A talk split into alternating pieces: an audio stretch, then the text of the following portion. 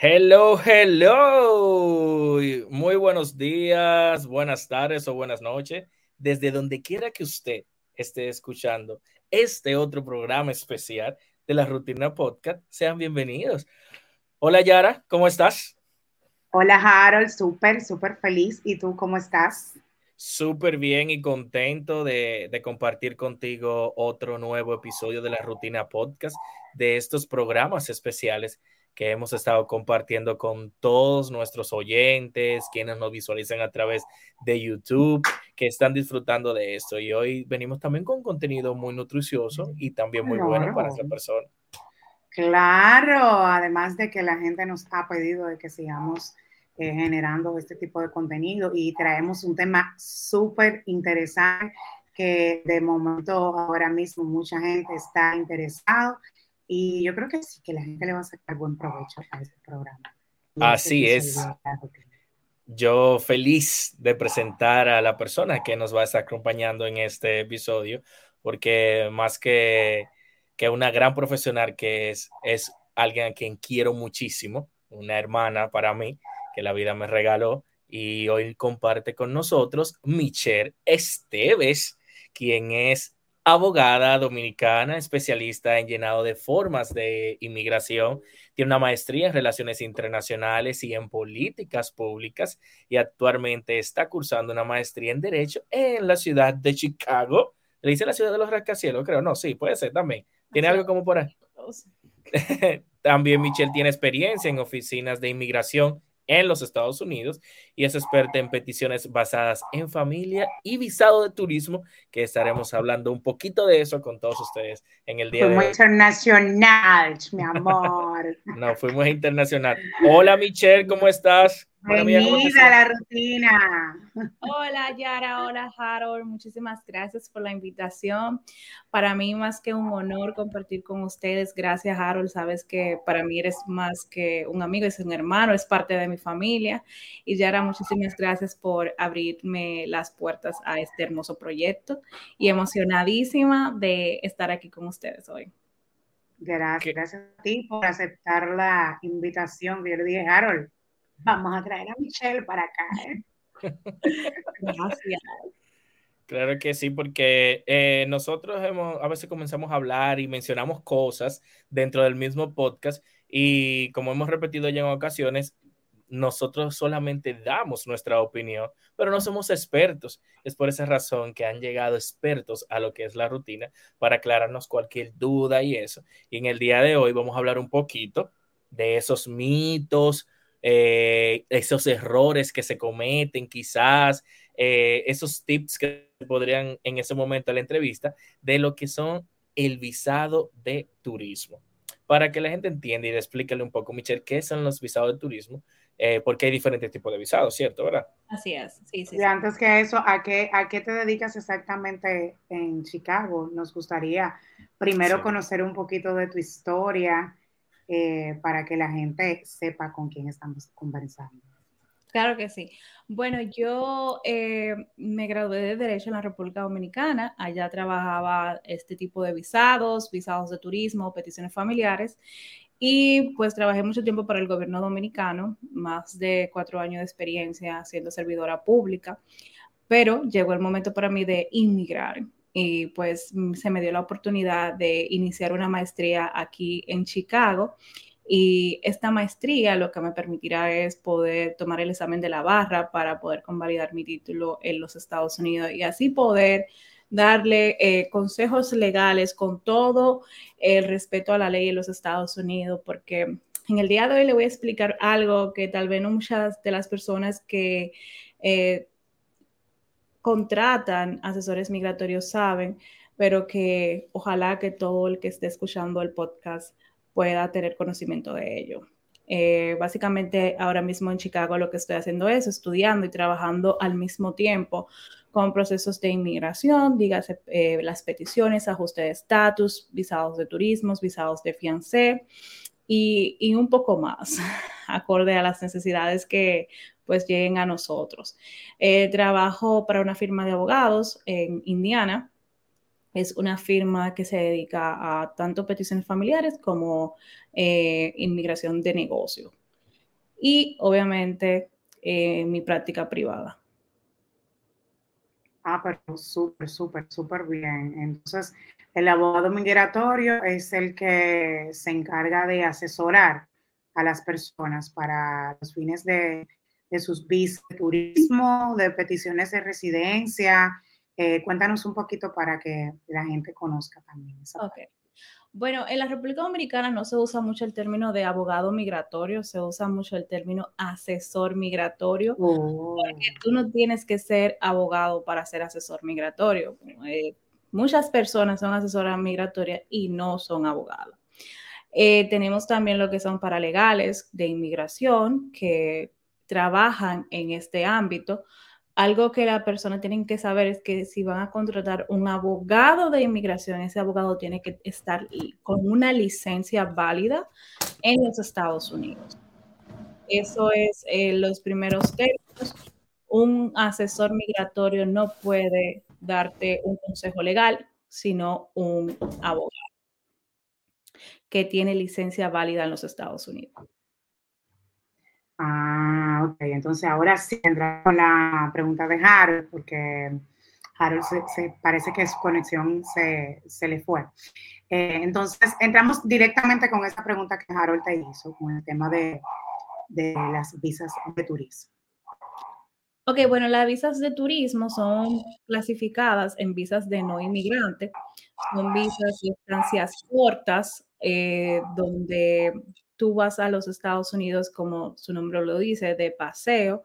Tenemos entre la visa de turismo lo que es B1, B2, la visa B1 son para fines de negocio, si tú tienes que cerrar algún acuerdo, algún contrato, comprar alguna mercancía para ti o acudir a alguna conferencia, esa es la visa B1, mientras que la visa B2 es para fines de, turismo.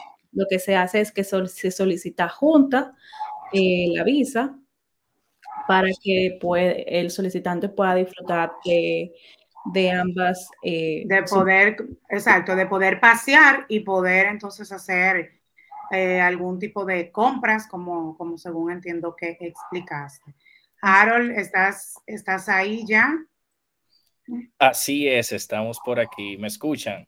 Sí, súper. Ya, ya Michelle explicó un poquito cuál es la diferencia. Aquí, de la... el día a día, el pan de día a día. Ya Michelle explicó un poquito de qué es la visa B1, B2, entonces adelante con tu pregunta. Se nos volvió a frizar, se nos volvió a ir. Yo creo que...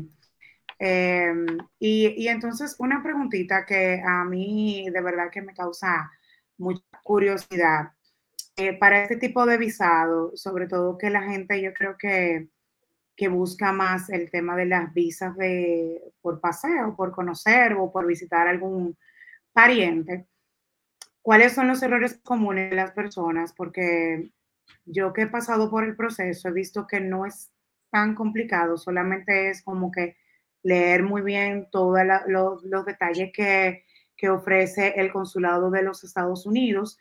Eh, ellos de hecho, ah, realizan eh, muchos artículos y los ponen en sus páginas explicando como que algunos tips y algunas cosas y además el tema de el formulario de 160 que es el formulario que, que llena el usuario para entonces poder hacer la solicitud de la visa, pero ¿cuáles son esos errores que, que tú como experta y que tienes un tiempo trabajando en esto, Michelle, entiendes que la gente comete a la hora de, de prepararse para solicitar una visa de paseo, del llenado de formulario y todo eso?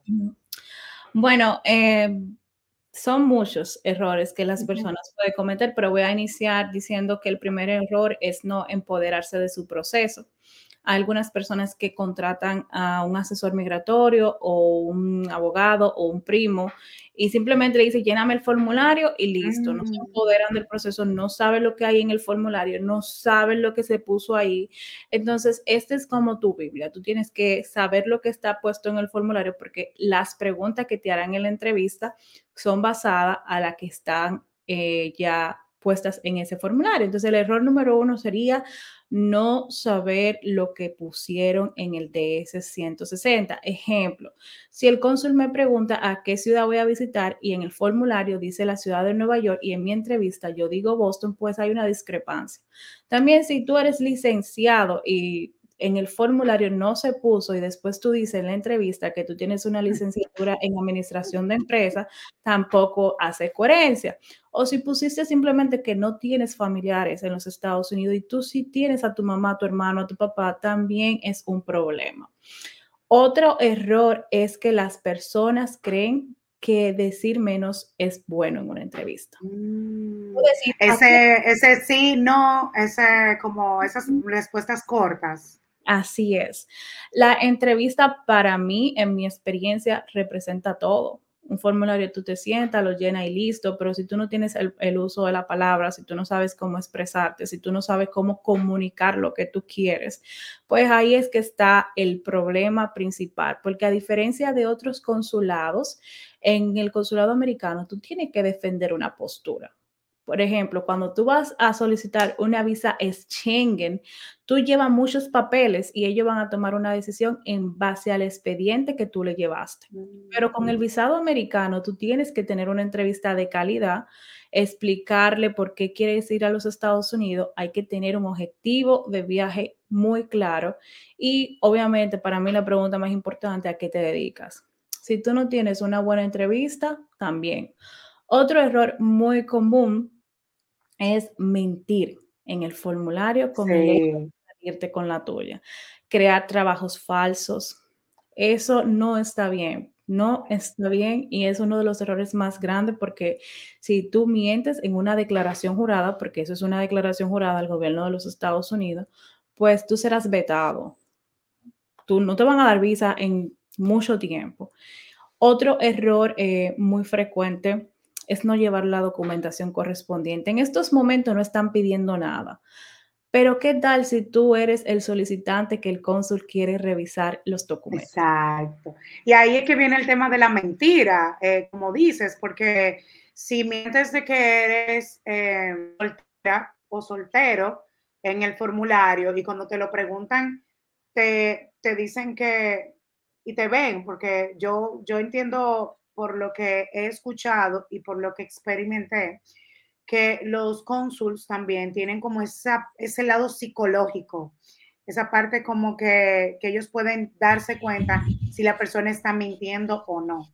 Pero claro, porque es que son entrenados, o sea, el cónsul cuando llega a una embajada ya tiene un entrenamiento previo, a ellos no lo van a poner ahí simplemente a, hacer entrevistas y no tan solo eso, también tienen acuerdos eh, con organizaciones como la Junta Central, que ellos tienen acceso a poder ver las actas de matrimonio, de divorcio, en caso de que una persona lo tenga. Otro mito muy grande es que tienen acceso a todas tus cuentas bancarias, eso no es verdad.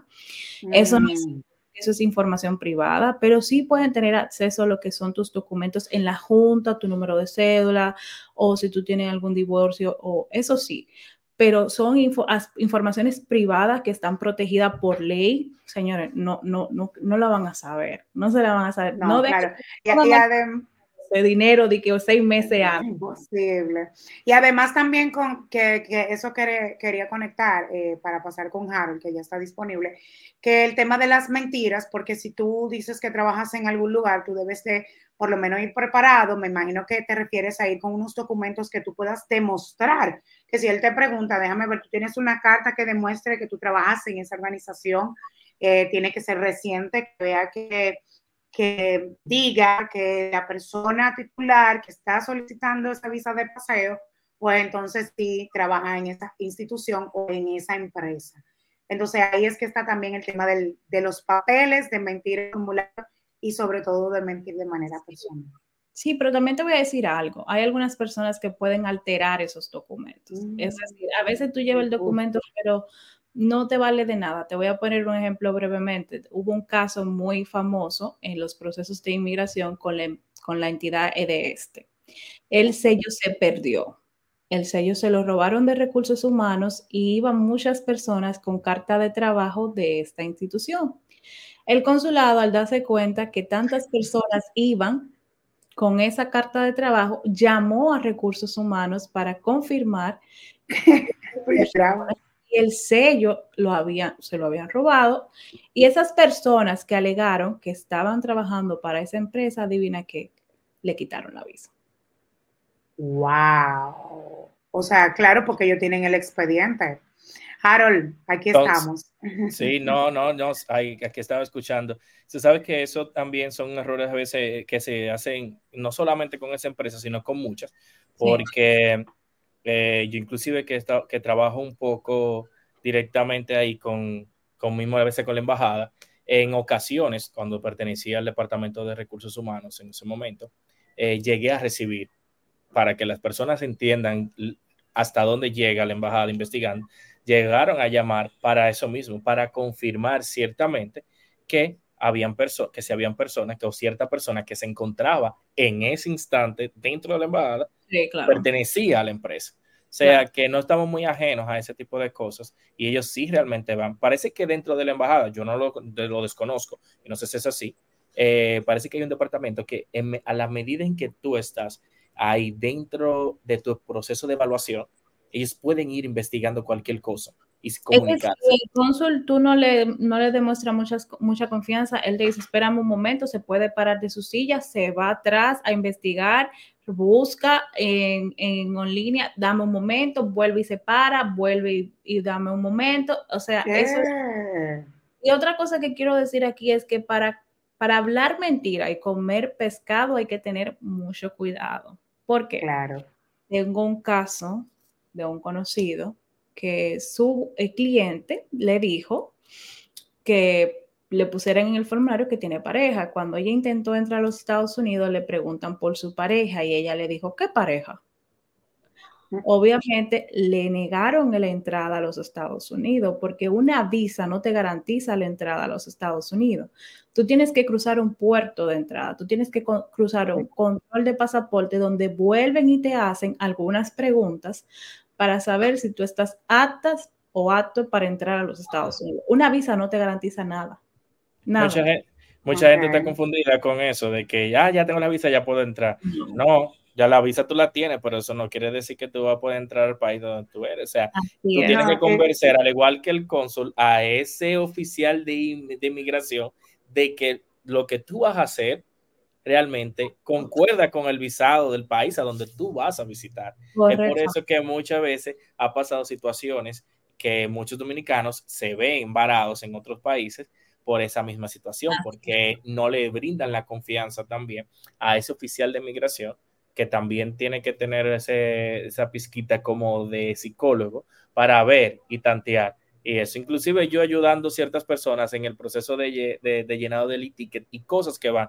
Y dominicanos, en sus momentos cuando estaban las cosas, yo veía a la gente, ¿para dónde tú vas? Yo veía gente que no tenía los documentos necesarios directamente, que, no que, no, que no tenían, que no sabían, no tenían pie con bola de qué era lo que iban a hacer al país que supuestamente ellos iban a ir a visitar. Entonces, esos son muchos errores comunes que, que tienen. Así es. Y no, y yo le recomiendo a todo el mundo que vaya a viajar, que tenga a su mano la dirección donde pretende quedarse eso es algo fundamental, te lo van a preguntar, o sea, ¿a dónde, a dónde tú vas? Llena tu ticket antes de ir al aeropuerto para que no tengas problema. Eh, si tú no lleves mucho dinero en efectivo, porque eso puede llamar a la atención. No viajen por largo temporada, o sea, no se pasen de un mes, eso es una visa de turismo, una, no es una residencia. Y obviamente cuando tú tienes múltiples entradas con tan largas estancias, al momento de tú querer entrar nuevamente, ya sea cualquier país, puede que le llame la atención y te hagan otra, una, una inspección más grande, o sea, te pueden llevar al famoso cuartito, donde ahí te pueden, eh, pues, cuestionar por qué tú estás viniendo tanto a los Estados Unidos, eh, por qué tanto tiempo aquí te estás quedando, o sea, la gente tiene que tener cuidado y, ser, y hacer conciencia de lo que es un viaje de turismo. Y tiene que con mucha coherencia, porque se supone que si si yo trabajo, que es lo que yo estoy viajando tanto de vacaciones. Exacto. Gracias. Que me dan tantos días de vacaciones. O, sea, o eres tú la dueña de eso, ¿qué? ¿Qué es lo que pasa? Exacto. Y algo tiene que, que, bueno, mencionarlo, Michelle. Me gustaría que tú también hundes esa parte para que la gente tenga más visión y pueda entender el tema de los Estados Unidos y por qué el consulado es tan delicado y con, sus, con, su, con su país como tal, en país, siempre va a ser el tema de la migración ilegal, de la gente que quiere tener, quiere solicitar una visa de paseo, pero tiene la intención de quedarse en su país de manera ilegal. Eh, yo puedo decirte la experiencia cuando me, me fui a, mi entrevista de, de, visa de paseo, y es que tú sabes que siempre hay un silencio total. Solamente la gente tiene que ser una persona que hable muy alto para que se escuche que está hablando con el cónsul, porque como es una ventanilla y directo, ellos escuchan. Y, y me pasó algo eh, de verdad bastante curioso, y es que cuando yo estaba en la fila de espera, hubo uno de los cónsuls que le dijo a una persona que estaba entrevistando y se oyó como en, en el autoparlante que ellos tienen, que si usted tiene intención de quedarse a trabajar en los Estados Unidos y todo el mundo se quedó así. ¿Y a quién fue que se lo dijo? O sea, es como que ellos, ellos te lo dicen directamente. O sea, ellos. Están preparados para preguntarte todo lo que yo quiera, porque ellos te están dando el permiso y la autorización de que tú vayas a su país. Pero el tema más delicado y con el que más batalla eh, los Estados Unidos es con personas que tienen la visa y que quieren ir a quedarse de manera ilegal. Sí, sí, definitivamente es un tema muy delicado ahora y mm, internamente hay una crisis. Incluso el estado de Nueva York y Boston se han declarado en crisis por el tema de, la inmigración ilegal. Y una de las cosas que te quita la visa más fácil es tú venir a los Estados Unidos a trabajar con esa visa de turismo. Y yo le voy a decir esto a ustedes. Si tú, Yara, tienes una visa de turismo y vienes aquí y te quedas, recuerda que eso va a afectar a todos tus miembros familiares directos. Wow, eso es increíble. la gente no, no, entiende, no sabe. Y sí afecta realmente. Claro que afecta.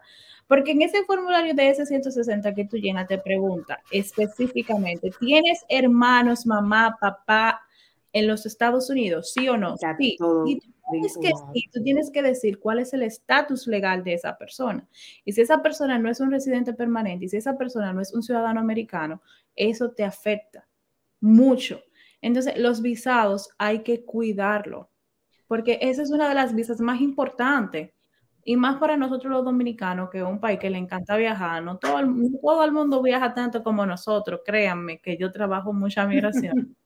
Y las solicitudes de visado que se manejan en la República Dominicana comparado con el resto del mundo son, son inmensas.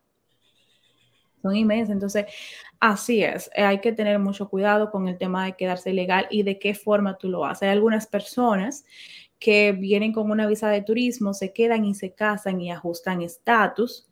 Eso se hace mucho y otras personas que exponen su vida en peligro haciéndolo a través de una frontera. Cuando tú entras a los Estados Unidos con una visa de turismo y te quedas y te casas con un ciudadano americano, la ley te protege.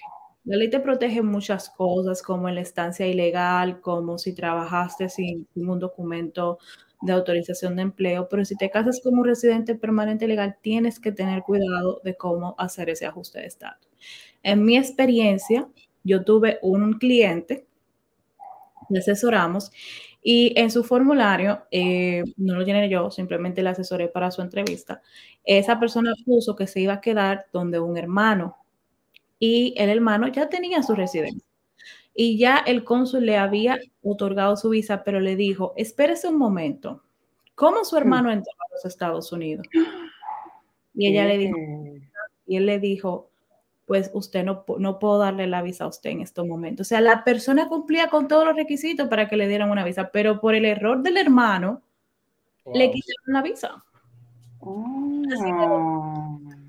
Michelle, y tú oh. sabes que a veces hemos escuchado que dicen, por ejemplo, tengo una amiga que ella siempre, eh, hace un tiempo venía peleando, ella me decía, vino mi primo del campo, no tiene absolutamente nada, qué sé yo qué, y yo hmm. que trabajo, y trabajo por una entidad aérea, eh, y he ido a otros países, a mí me la negaron, y a él se la dieron, que no tiene ni siquiera nada. ¿Por, qué, por qué pasa? Porque puede, ser que porque puede ser que ese primo del campo haya tenido una buena entrevista, haya sido honesto, haya llenado un buen formulario y fue con las manos limpias. Y puede ser que ese de la aerolínea no tuvo una buena entrevista, no tuvo una capacidad de convencer al cónsul con su, con su lenguaje no verbal, porque eso pasa mucho. Cuando nosotros nos ponemos nerviosos, reaccionamos de una manera que el cónsul puede interpretar que estamos mintiendo. Y si tú vienes de una solicitud negada, ya el cónsul tiene un mal sabor con ese, con ese aplicante. Yo tengo clientes que vienen del campo que hablan con la I y le han dado la visa, pero porque van con honestidad, porque van a expresarle al cónsul que tienen un objetivo de viaje claro, porque le llenamos un buen formulario, porque le, le, entrenamos para su entrevista. O sea, es un trabajo integral. Michelle, y entonces el que le ha negado la visa en su momento tiene 50% menos de chance de que le vuelvan a otorgar la visa. No 50% menos, pero el, el, cónsul va a investigar más porque ya hubo un colega que le ha negado la visa a usted. Entonces tiene que investigar mm. por qué esa visa fue negada, cuáles son las razones. E incluso te lo pueden preguntar. ¿Por qué tú crees que te negaron la visa? O sea, ¿qué pasó eh, en ese momento? No es que tienes un 50, pero te investigan más, te hacen más preguntas y te pueden preguntar qué ha cambiado tu vida, porque si ya tú vienes de una negación tú, y tú vuelves a aplicar es porque algo... Y hasta, de, y hasta dos negaciones. Exacto. Tres. Yo, yo escuché a que... que él le había negado la visa y él fue a los seis meses otra vez y se la dieron. Pero algo cambió en su vida. Hay que ver eh, se la dieron. No sé él, eh, o sea, fue alguien como que escuché de otra persona y él, y él dijo, no, yo no, yo fui igualito, con lo mismo que yo fui la última vez, yo fui y esta vez me la dieron. Bueno, pues una entrevista y un mejor llenado de formulario. No se puso nervioso, como ya conocía cómo era el sistema, porque a veces ya tú conoces cómo, cómo es la embajada, cómo son las entrevistas, pues ya tienes más seguridad de tú has ya centrado a lo que hay. Ya tú tienes. Ya tú sabes a lo que va, como dicen. Y que hay de todo, Michelle, en que porque la gente tiene el mito de, ellos saben todo de uno. Yo entiendo que ellos saben todo lo que tú colocaste en el formulario. Entonces, la pregunta es, eh, ellos tienen tiempo, un equipo de trabajo que puede evaluar, eh, evaluar a la persona para cuando llegue la entrevista, ellos tienen alguna forma de, de, que, tenga un mensajito al lado de tal cosa es real o, o sea, como que... ¿Cómo demar eso? Yo personalmente no te puedo decir hasta cuánto es el alcance de lo que ellos saben, pero yo que trabajé en lo que es eh, acuerdos interinstitucionales, te puedo decir que la embajada sí tiene que tener muchos acuerdos. Tienen que tener muchos acuerdos con, el Ministerio Público, tienen que tener acuerdo con la Junta Central, como te comenté anteriormente. Soy yo aquí diciéndote lo que opino personalmente. No es que ellos te van a saber tu vida, pero sí van a saber si tú tienes una sentencia pendiente, porque esto, eso, es, eso sale en los sistemas y esos son contratos que se hacen para que cuando el consulado ponga tu información, le aparezca eh, si, tú, si tú tienes algún problema con la justicia, que le aparezca tu récord, ese tipo de cosas. Ya si sabe tu vida entera, no. Pero sí sabe si un familiar tuyo se quedó ilegal. Tienen ese alcance de investigarlo. No todos los cónsules. Porque si tú se lo pones en el formulario, te va mejor a que si tú se lo encondes. Porque si tú se lo encondes y él se da cuenta a través del sistema o si hay un, hay un macheo con los apellidos, él va a decir, porque tú no estás mintiendo. Por eso te digo, ellos saben mucho, pero ¿cuál es el alcance de todo lo que saben? No te lo podría decir porque estos son informaciones confidenciales de la embajada, pero sí que tienen acuerdos interinstitucionales. Esto Mm, estoy, muy segura. Sí, ahí está la respuesta que mucha gente se hace, esa pregunta. Sí, así que siempre con la verdad.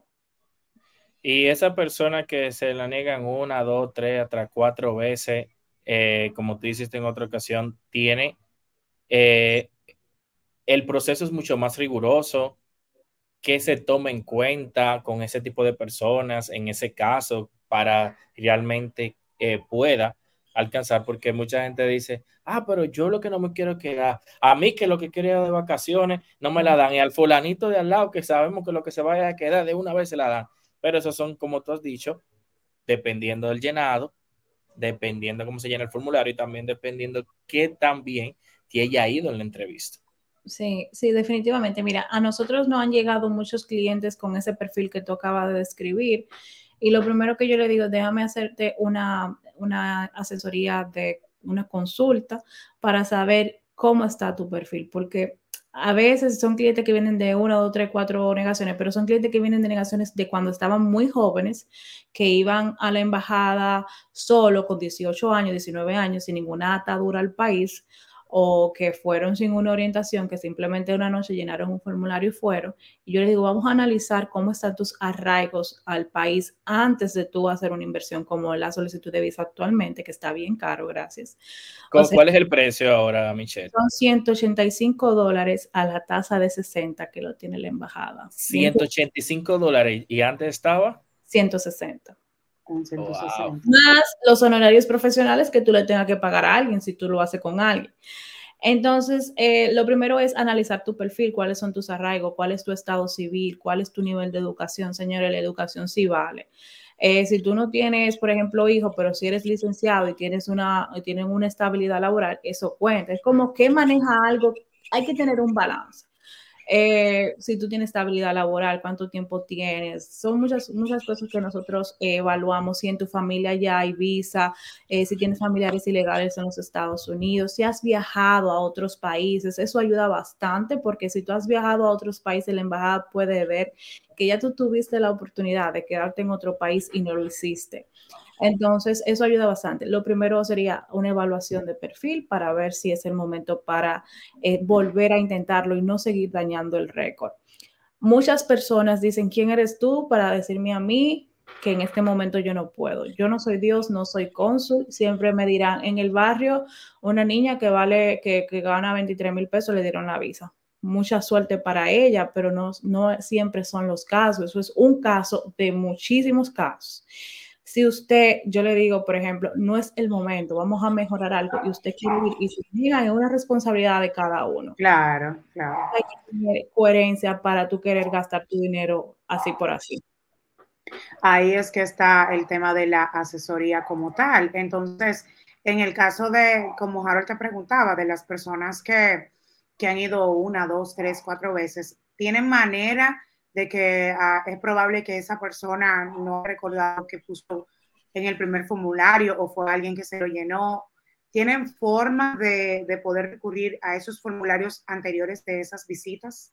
Y antes de que respondas, en esa misma pregunta que te hizo Yara, ¿qué tan factible es eso mismo que sea una persona, un asesor migratorio que te ayude a llenar? Porque hemos visto que muchas veces ponen en, anuncios que no te lleve de gente, que si yo cuánto, ni de un asesor, o haga su proceso usted. Pero en dentro de esa misma pregunta de Yara, ¿qué, ¿qué tan factible es la asesoría? Ok. Bueno, lo primero es decirles que la embajada tiene acceso a todos los formularios de, esos, de ese 160 que usted haya enviado en el pasado. ¿Y ustedes también? No, nosotros no. Después que ya se envió, si usted no guardó su documento, si usted no lo tiene en un lugar seguro o en la computadora, ya no. Pero la embajada sí tiene todos sus eh, récords de todo su formulario. Es decir, que usted puso que usted estaba en unión libre el año pasado y este año está soltero, le van a preguntar qué pasó. Le van a preguntar cuál es su estado civil. Si usted puso que había viajado en los últimos cinco años a Colombia y ya pasaron seis meses y en este formulario usted quitó Colombia, ahí se ve que usted habló una mentira. Eso es, mm. ellos tienen acceso a todos. No es que ellos van a hacer una nueva evaluación con este único formulario, sino que pueden ver qué cambió en tu vida. La recomendación que a todo el mundo le hago es, al momento de tú cerrar tu formulario, hay una parte que dice print application o imprimir aplicación, salve su aplicación porque si usted sale del portal, se fue. no la, oh, la perdiste. La perdiste. Al menos que crees un nuevo formulario. Entonces, mm. pregunta, Harold, si, si, es recomendable tener un asesor. La embajada hace ese tipo de campañas porque hay muchas personas que engañan al ciudadano dominicano. Personas que se quieren eh, beneficiar de una forma muy cruel con personas que no tienen conocimiento del proceso, inventándose eh, citas, inventándose actividades en los Estados Unidos y llega el solicitante con una cita ficticia a las puertas de la embajada diciendo no, porque esta es mi cita que me mandó mi abogado, esta es mi cita que me mandó mi asesor, o a mí me dijeron, o a mí me pasaron un evento que me van a conseguir cita, que ya. Entonces, ese tipo de cosas es lo que la embajada está tratando de que no pase. Por eso es que hay una campaña que te dicen, oye, llena tú mismo tu formulario, porque en verdad es muy sencillo. Pero si hay gente que no tiene la seguridad y no se sienten en la capacidad de hacerlo, pues sí hay gente seria, sí hay gente buena que lo, que lo puede hacer. Lo único que tú tienes que tener dos dedos de frente para saber a quién tú vas a contratar. Y yo creo que también hay algo muy importante es estar presente en el momento del llenado del formulario. o sea, no, en nuestro caso, no, no solamente estar presente, si tú no estás presente, en nuestro caso le enviamos el borrador al cliente para que pueda revisar toda la información, lea con tiempo y nos diga si está de acuerdo o no a que se cierre, porque ese formulario se queda en borrador hasta que tú le dé enviar. Y el cliente tiene que tener la capacidad de tener conocimiento de lo que ahí se te puso, su derecho. Ok. Pero entonces eh, me respondiste, pero entonces me quedé como que, wow, una persona fue en el 2000 y después fue en el 2010 y no se acuerda. Y después fue en el 2020, ya van tres veces que se la niegan y entonces ahora va en el 23. No se acuerda ni siquiera lo que, le, lo que a lo mejor le pusieron o puso en el claro. El estatus cambia mucho porque te estoy poniendo un ejemplo como drástico, pero en realidad eh, te lo digo por el tema de, de que hay cosas como muy puntuales, eh, no, no, es, no específicamente como dices, como un estatus que eso puede cambiar con el tiempo, sino como un, un familiar que, que, esté ilegal en los Estados Unidos, que tú puedas declararlo, que haya dicho que sí en una y después haya dicho que no en otro. Entonces, como que en esa parte, si a la gente se le olvidó o si no recuerda, yo creo que ahí ah. viene el tema de la honestidad totalmente ser bastante claro. Puede intentar recuperar el antiguo formulario, el sistema lo ala, pero eh, lo tendrías que verificar si el sistema me deja hacerlo. Hay una forma de que tú puedes hablar alguna información, pero no te da el acceso al oficial que se envió, porque cuando tú lo recuperas, lo, se borran algunas informaciones. No es que tú tienes un PDF con todas las respuestas, es, es muy difícil tú recuperar. Es complicado. Mira, Michelle, y si tú tienes familia en Estados Unidos eh, y, tienen un proceso, un estatus legal correcto, si la persona quiere solicitar un visado, que eso es perjudica o beneficia. Pues mucha gente dice, no, no me la van a dar porque yo tengo unos familiares allá y yo tengo un primo, una hermana, una tía, Ok, bueno, si tú tienes un primo una tía, eso no tiene nada que ver, no son familiares directos tuyos, pero si tus familiares directos, como tu mamá, tu papá, tus hermanos, están en un proceso de ajuste de estatus, imagínate que entraron aquí a los Estados Unidos y están ajustando estatus, ellos no tienen todavía un estatus legal, entonces no es que te va a beneficiar, pero tampoco te recomiendo que lo, lo ocultes no, no recomiendo que lo ocultes, sino que digas la verdad. Ok. Eh, y ya entrando un poquito en materia, ya cambiando del formulario y de la solicitud de visa de paseo, como le decimos, que es B1, B2, que ya Michelle explicó, eh, pudiéramos entrar un poquito también en el tema de la visa de solicitud de visa de residente, sobre todo aquí en la República Dominicana se ven muchos casos porque eh, eh, eh, hay que decirlo, hay muchos dominicanos que están viviendo en Estados Unidos y ya están legalmente, son residentes, pero cuál es el proceso como que tienen que pasar a ir a su familia, dependiendo del estatus. Cuéntanos un poquito de, esto para también hablar un poquito de, ese tipo de visa y cuál es que yo no, no tengo conocimiento. Ok. Bueno, hay dos formas de tú obtener una residencia a través de tu familia. Tenemos lo que es un trámite consular, que es el más conocido en República Dominicana, y también tenemos lo que es un ajuste de estatus. Ah, las peticiones tienen tres etapas. La primera etapa inicia dentro de los Estados Unidos a través de lo que es el Servicio de Ciudadanía e Inmigración de los Estados Unidos con un formulario que es la I-130. Esto es un formulario donde usted le pide al gobierno americano que le, apruebe esa petición de un familiar. Eh, hay varias categorías. Tenemos la categoría de ciudadanos americanos, de familiares directos, la categoría de, de preferenciales dependiendo quién sea el peticionario, tenemos peticiones que se hacen desde siendo ciudadano y residentes. Los residentes únicamente pueden pedir a esposos e hijos solteros de cualquier edad, mientras que los ciudadanos pueden pedir a papá, mamá, hermanos, esposos, hijos solteros y casados de cualquier edad y sus fiancés, es decir, sus eh, comprometidos o la famosa visa de novio luego de que iniciamos este proceso en los Estados Unidos y el caso es aprobado, pasa a la segunda etapa, que es el Centro Nacional de Visa. Aquí se llenan los famosos seis pasos. Es donde hacemos una declaración jurada de ingresos y ahí pues entonces el Departamento de Estado ve si puedes o no ser una carga pública para el gobierno americano. Luego de eso pasa en el caso a la Embajada de Santo Domingo, donde usted acude a una entrevista consular y ahí le dan lo que es la visa de residencia, no la green card. La green card le llega a usted cuando llegue a los Estados Unidos, a usted le dan una visa estampada en su pasaporte que le permitirá viajar a los Estados Unidos a recibir su residencia. Ese es el proceso general, pero si tú entras a los Estados Unidos con la visa de turismo, y te casas en los Estados Unidos y quieres optar por tu residencia, se somete un paquete de ajuste de estatus, incluido ese formulario I-130, el formulario de ajuste de estatus, un permiso de trabajo, un permiso de viaje, un permiso o un, formulario de 864 que es de affidavit support te mandan eh, todo eso a inmigración a Estados Unidos. Esto no pasa a un consulado, todo este proceso se hace dentro de los Estados Unidos y te llega a tu residencia a tu casa. Esas son las dos formas de tú obtener una residencia. no es ilegal. El, caso de que, disculpa Harold, no es ilegal como que alguien entre con visa de paseo, se case con un residente o ciudadano o ciudadana eh, y entonces haga como el ajuste de estatus, ¿fue que dijiste?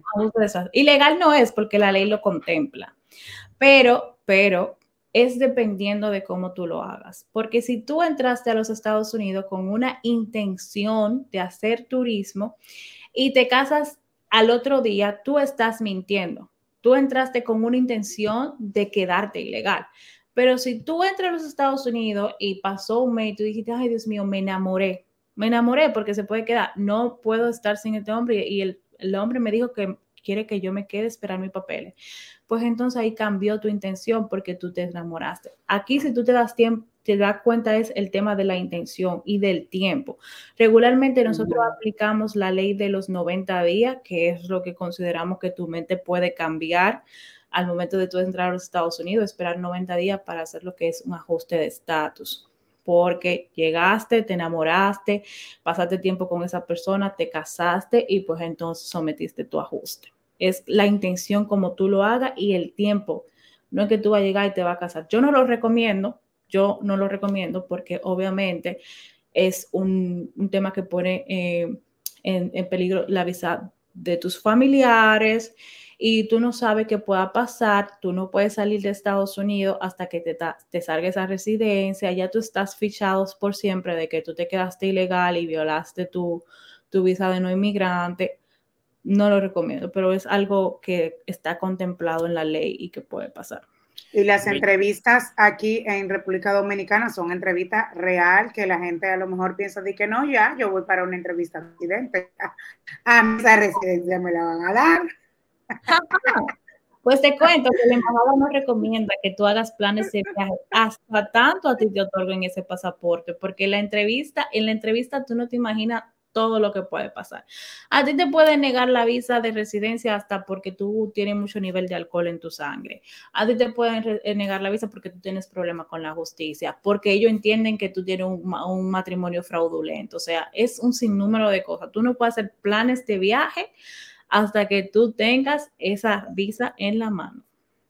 Ok, Harold. Que te iba a preguntar, Michelle, eh, entre esas peticiones la gente siempre vive diciendo que no, ah, que si me lo si me pide mi mamá, que si me pide un hermano, que esos procesos son duran 10, 15, 20 años.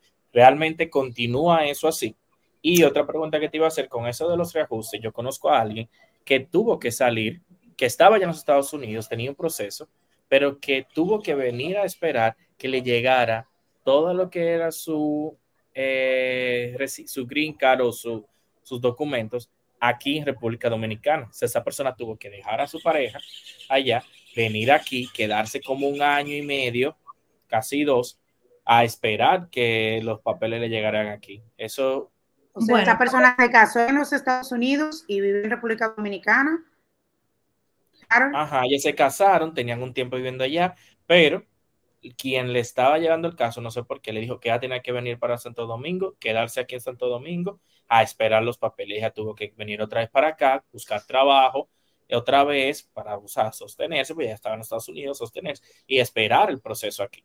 Ok, depende el cliente, depende de lo que le pasó a esa persona. Por ejemplo, si se casó con un residente permanente legal y ella y no había una visa un de ciudadano fue con un ciudadano, no sé si tuvo una entrada legal, si pudo demostrar una entrada legal, porque en caso de que no haya podido demostrar una entrada legal, tiene que pedir un perdón y al momento de pedir el perdón, en los tiempos de antes tú tenías que esperarlo fuera del país, pero ahora tú lo puedes esperar aquí. Eh, entonces, hay algunas personas que, porque para tú hacer un ajuste de estatus, tú, tú tienes que demostrarle a inmigración que tú entraste legal. Tú tienes que darle una I-94, la visa sellada y todo sellado. Si tú no tienes cómo demostrar eso, tienes que pedir. Eso es el sobrecito que te dan cuando tú estás todo, que dice no lo abres hasta que no llegue a los Estados Unidos. no, porque eso ya ah. son, esos son los de residencia. Cuando, si ah, tú ya hizo, esa persona que tú me comentas, que tendría que ver qué fue lo que pasó, porque... Ella había entrado ya a los Estados Unidos, ya tenía visa desde hace muchísimo tiempo. ¿Pero entró legal? Sí. Pues tendría que. De paseo. Está muy raro. De paseo. Está iba y venía mucho, iba, volvía, venía, se quedó, estaba viviendo allá. Cuando comenzaron. Una mala asesoría, puede ser una mala eso, eso te iba a decir, Michelle. Es probable que le haya tocado una persona que lo asesora y se haya quedado en los tiempos de antes, porque tú bien mencionaste que, que antes se hacía, y yo recuerdo que, que eso se hacía mucho antes, pero, pero ya ahora. No, perdón que te interrumpa, pero eso se hacía con residentes. Cuando tú te casas con un ciudadano americano, la ley te protege, o sea, tú no tienes que pedir un perdón. Porque lo que pasa es que si tú vienes aquí y, te quedas overstay y entraste más de, te quedaste más del tiempo, la ley protege a lo que hacen eso, pero que están casados con ciudadanos. Ellos nos tienen que pedir un perdón. ¿Ok? pero no sé qué caso eh, te refieren en ese sentido, hay que ver qué le pasó a ella, sí, qué fue lo que pasó. Y con respecto a tu primera pregunta, que los tiempos de espera si, si siguen igual o no, quiero comentarte que después de la pandemia todo está peor. Todo está peor. o sea, los tiempos se han disparado de una forma increíble. Y sí, sí, hay que esperar mucho para eso. Son peticiones largas, esas peticiones de hermanos, pero las peticiones de papá no son largas, son un año y siete meses y no, no son Por ejemplo, si es de un hermano a otro hermano, ahí esto dura mucho. Es una petición muy larga. Por si eso es, de madre, si es una de madre a un hijo, dura menos. Dependiendo la edad y si está casado o no. Porque si es. un hijo menor de 21 años, soltero, pues es una petición rápida. Si es un hijo mayor de 21 años, soltero, es una petición intermedia. Pero si es un hijo mayor de 21 años, casado, es una petición larga. ¿Y cuáles son los procesos, el tiempo? Bueno, si es un hijo menor de 21 años, soltero, eh, regularmente un año y siete meses, actualmente un año y siete meses, un año y ocho meses. Si es un hijo es mm, soltero mayor de 21 años, siete años, siete años por ahí. Eh, si es un hijo mayor de 21 años casado, creo que se está como 11 años. Siete años. ¿Y el otro cuánto? 14. Como 11, años. por ahí. O 12. O sea que lo más recomendable en ese caso sería que la persona trate mejor de buscar un visado de, paseo, no se case y en ese proceso, en ese proceso por lo menos puede ir a visitar a la familia en el en lo que está en eso. Si califica, si califica. Porque no es que tú vayas con una visa de paseo y ya, si tú calificas para una visa de paseo, te la dan, pero si no, te somete tu petición. Mm. otra también, interesante. Porque a veces la gente cree que no, yo busco mi visa de paseo en lo que me llega a mi residencia. Y al contrario, hay gente que tienen procesos pendientes y van a buscar una y van a buscar una visa de paseo y el cónsul le dice, "No, usted tiene una intención de vivir en los Estados Unidos para que usted quiera una visa de turismo, espere." Pollo, pollo, una prima, usted tuvo una suerte, una prima mía, ella estaba casada con un, ella estaba casada con un ciudadano norteamericano y ella en ese mismo proceso ella fue a buscar visa.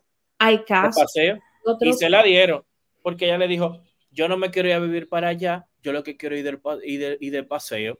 Eso es raro, porque si ella estaba, una cosa es estar casada con el ciudadano americano y otra cosa es si ya tú tienes una petición pendiente. Porque las peticiones de ciudadano americano son cortas. Tú puedes estar casada con el ciudadano americano y no tener intención de vivir allá, porque eso no es nada. Pero si tú tienes una petición ya en curso, que solamente tú estás esperando una entrevista, eso es, un, una, que, que depositaste los papeles porque ahí es que ellos pueden ver. Entonces, yo, eh, que es lo que ah. está diciendo Michelle, ellos están viendo su registro y están diciendo, pero tú tienes una solicitud abierta. Y no tan solo eso. que, que el de residencia, me imagino también. Y en el formulario tú tienes que ponerlo si tienes una, una petición abierta. O sea que ya corrió, en ese caso ya corrió con suerte. Sí es que hay que ver también si ella tiene una petición, porque si es simplemente, exacto, si ella, si ella depositó papeles para una, para una, para irse con su esposo, es diferente a que ella simplemente esté casada con su esposo que es norteamericano. Es muy diferente. Así es, así es. Así mismo. Él está malo de la risa, yo quiero saber de qué él Ay, tú sabrás, tú sabrás, tú sabrás, tú sabrás. a todos. tú sabrás, tú sabrás. lo digo fuera de, lo digo, lo, lo, diré fuera del aire. Ay, no, la gente se va a quedar con deseo de que ah, ya después sabrán, ya después sabrán. Michelle, entonces, eh, tips rapidito así en su momento para si una frente va por primera vez ya solicitar ese, ese visado que ahora mismo quiera. Eh, los procesos están muy caros, hay que saber realmente si, si, si tú calificas. Lo recomendable, señores, que ustedes realmente vayan donde una persona que lo asesore legalmente en ese tema migratorio. En ese caso tenemos nuestra querida Michelle Esteves acá. Eh, la pueden buscar, Michelle Esteves, rayita abajo, y por ahí la contactan para que sepan realmente que si, si es factible. Lo, lo recomendable es que se dejen llevar, como tú has dicho de las recomendaciones de ustedes, los expertos? Bueno, tres eh, consejitos súper rápidos. El primero es autoevaluarte. ¿Puedo hacerlo yo solo? ¿Tengo la capacidad de hacerlo solo o necesito ayuda? Hay alguna vez que dice, no, yo puedo solo, yo lo tengo, yo, yo tengo la capacidad eh, de tener una buena entrevista sin necesidad de ayuda. O lo segundo es también es un buen llenado de formulario. El buen llenado de formulario, que sea un formulario con preguntas acertadas, nada de mentira, no te invente nada, no te crees nada que no tengas. Y lo tercero es practicar tu entrevista. O sea, ponte enfrente de un espejo, mira cómo te expresas, mira tus ademanes, hazte las, las preguntas más frecuentes. Están en YouTube, están en todos lados. Ahí tú puedes verte cómo tú hablas, cómo tú, cómo tú puedes dirigirte al cónsul, mantenga una, vista fija, no mires a los lados, no mires hacia abajo, o sea, son cosas simples. En YouTube está todo. Tengo una amiga que fue así mismo por el librito, eso, fue así. Claro, porque es que tú tienes que hacer un banco de preguntas y respuestas. Y para eso nosotros somos los especialistas. Yo me encargo de que mis clientes vayan súper preparados a la entrevista. Nosotros hacemos reuniones constantemente para entrenarlos para esa solicitud de visa. Nosotros no solamente nos dedicamos al llenado de formulario y listo. Nosotros hacemos un entrenamiento para la entrevista, que es la parte más importante. Michelle, yo vi un caso perdón, Yara, yo vi un caso muy bonito de una persona que tú asesoraste, ayudaste, que, que, que fue que, que, fue a ver por su, que fue a ver a su hijo o le hizo una sorpresa a su hijo pequeño. Creo que se llama Vlad. Y que, cuéntame ese caso antes de que Yara te haga esa pregunta, porque fue algo muy bonito. Muy bonito. Eh, muy bonito y fue un caso muy interesante. Eh, vamos a ponerle que Pedro José, Pedro José eh, tiene un hijo que se llama Juan Carlos, entonces su hijo Juan Carlos entró con una visa y se quedó. Entonces él estaba muy nervioso porque no sabía si el consulado le iba a dejar eh, poder eh, obtener esa visa de turismo. Y nosotros dijimos, no te preocupes, nosotros vamos a hacer nuestro trabajo. Hicimos un llenado de formulario, hicimos una lista de documentos, entrenamos al cliente varias secciones y visa aprobada porque fue con la verdad pusimos la verdad en el formulario, señora, hay que poner la verdad. Y fue un encuentro maravilloso. Eh, nosotros agradecemos a, esa persona por, por, por, darnos la mención y por poder compartir su historia con todos. Agradecemos de, corazón. Muy bonito caso. Que, que, yo te iba a mencionar que ahí mismo, el mismo tenor de las entrevistas con los cónsul. Los cónsul, eso son personas, o sea, son humanos, ellos están preparados, pero hay unos más que otros que son un poquito más eh, curiosos, eh, que hacen más preguntas. Eso es algo como que es algo de literalmente de pocos minutos. Eh, y algo que yo pude hacer y que me funcionó mucho es que tú vas con la verdad, con todo lo que colocaste en tu formulario, pero tú vas a un conversatorio, es como a tener una conversación, te hacen una entrevista, pero ellos lo hacen, no es de una forma de que, que tú te sientes como atemorizado, sino como que, como que yo te diga, Michi, ¿y a qué tú te dedicas? ¿Y para dónde tú vas después de aquí? O sea, como eso, eh, eh, que es, si la gente va con algún temor de algo, por eso es que muchas veces también le traicionan esa parte. Si tú como que con la seguridad de tu verdad, pues simplemente tú tienes una conversación con ella. ¿Qué fue lo que me pasó a mí? Claro, claro el, los nervios siempre van a estar porque es algo normal y más sobre todo cuando es la primera vez, como tú explicabas hace un rato, cuando son personas que ya han ido eh, varias veces, ya por lo menos saben a lo que van, pero cuando es la primera vez siempre hay un, y eso es. Claro. Mira, yo a mis clientes siempre les digo que hay que prepararnos como si fuéramos a una entrevista de trabajo. ¿Por qué? Porque hay que brillar, hay que brillar con luz propia, con los puntos positivos que nosotros tengamos. Es una entrevista, más que un conversatorio, yo veo que una entrevista de trabajo un poco suave, pero al mismo tiempo que te están analizando todo, entonces, cuando te pregunten cosas específicas, tú tienes que tener la capacidad de abordar en esa conversación tus puntos fuertes. Los puntos fuertes. Entonces, de, eh, mi, y sí, es una conversación súper corta, son dos minutos, pero tú guías la entrevista. Con tus respuestas, tú guías la entrevista y tú tienes que despertar el interés del cónsul, porque si tú vas y dices a viajar cinco días, ¿A qué te dedicas? Comerciante. O sea, ya el cónsul no tiene interés de escucharte. Ahí están los de las respuestas cortas que tú decías al principio.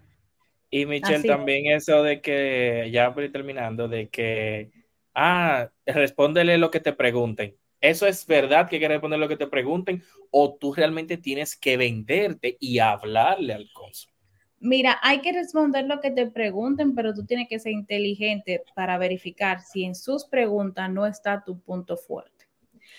Yo te voy a poner un ejemplo súper rápido.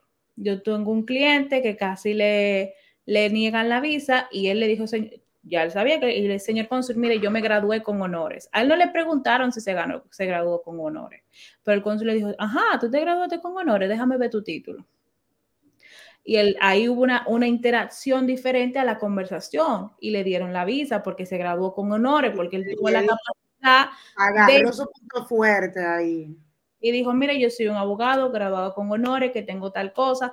Porque si tú no te lo preguntas, tú tienes que ver la forma, obviamente elegante, sin que se vean tan incoherentes, de poder eh, demostrar. Introducir esa respuesta ahí, que pueda llevar, que pueda hacer pie a conectar con algo que tenga que ver contigo. Miguel, nosotros estamos súper felices de tenerte aquí, aunque tú no lo creas, tenemos una hora conversando contigo y de verdad que, que ha sido un tiempo que le hemos sacado todo el provecho posible y creo que asimismo los oyentes de la rutina van a poder aprovechar y, y aprender un poquito de todo lo que hemos conversado contigo. Ay, muchísimas gracias a ustedes por eh, el espacio, por la invitación. Yo estoy a sus órdenes, a mí me encanta. Si yo por mí duramos todo el día. Pues te vamos a comprometer aquí mismo en este mismo programa de que en otra oportunidad hablemos sobre otro tema migratorio eh, de interés. Ya ustedes saben, es síganos en la rutina podcast, uh, también síganos en YouTube, en Instagram, en Spotify y Apple Podcast. Y ahí escríbanos de qué a ustedes les gustaría que Michelle vuelva acá a la rutina con nosotros y nos hable un poco y nos ilumine sobre algún tema migratorio que sabemos que ustedes están muy interesados. Recordar las redes sociales de Michelle también. Ella está en Instagram como Michelle con doble L para lo que escuchan por audio. Michelle con doble L Esteves. Esteves escribe con Z al final legal, rayita abajo. Michelle Esteves legal, rayita abajo en Instagram, pero también Michelle tiene TikTok, que es una plataforma sumamente interesante para poder eh, dar algunos tips y algunos consejos y la gente eh, conecta mucho y es Michelle Esteves en TikTok. Em, por ahí ustedes pueden contactar a Michelle, pueden escribirle en la rutina, me gustaría tener una asesoría contigo porque a pesar de que Michelle está eh, actualmente eh, viviendo en los Estados Unidos. Ella también tiene el tema de las asesorías de manera virtual, que ya ustedes le escucharon, eso no es tan difícil y, yo creo que sí que, que Michelle eh, le puede ayudar y darle esa confianza para que usted vaya a hacer su proceso de solicitud de visa de paseo, de visa de trabajo, de residente, de todo lo que tenga que ver con temas migratorios. Querido Harold, a, ti dónde te pueden conseguir. A mí me pueden seguir en las redes sociales como arroba Matthew Leclerc y a mi querida Yara González la pueden seguir como Yara González S. Así es, ¿verdad, amiga? Así mismo, así mismo es y hemos finalizado este episodio eh, sumamente importante. Eh, a la gente que se queda pendiente porque los próximos episodios de la rutina podcast van a ser también especiales. Venimos con eh, más invitados y de verdad que es un contenido sumamente diferente que Harold y una servidora hemos creado para ustedes para que no nada más nos vean a mí a Harold peleando y sobre todo chismeando y hablando. Peleamos, Michelle, sí, Michelle, peleamos, peleamos, peleamos por aquí. Peleamos y nos amamos, como dice una canción. Así que gracias a todos por conectar. Michelle, muchas gracias y bye bye. Gracias. Bye. Yeah.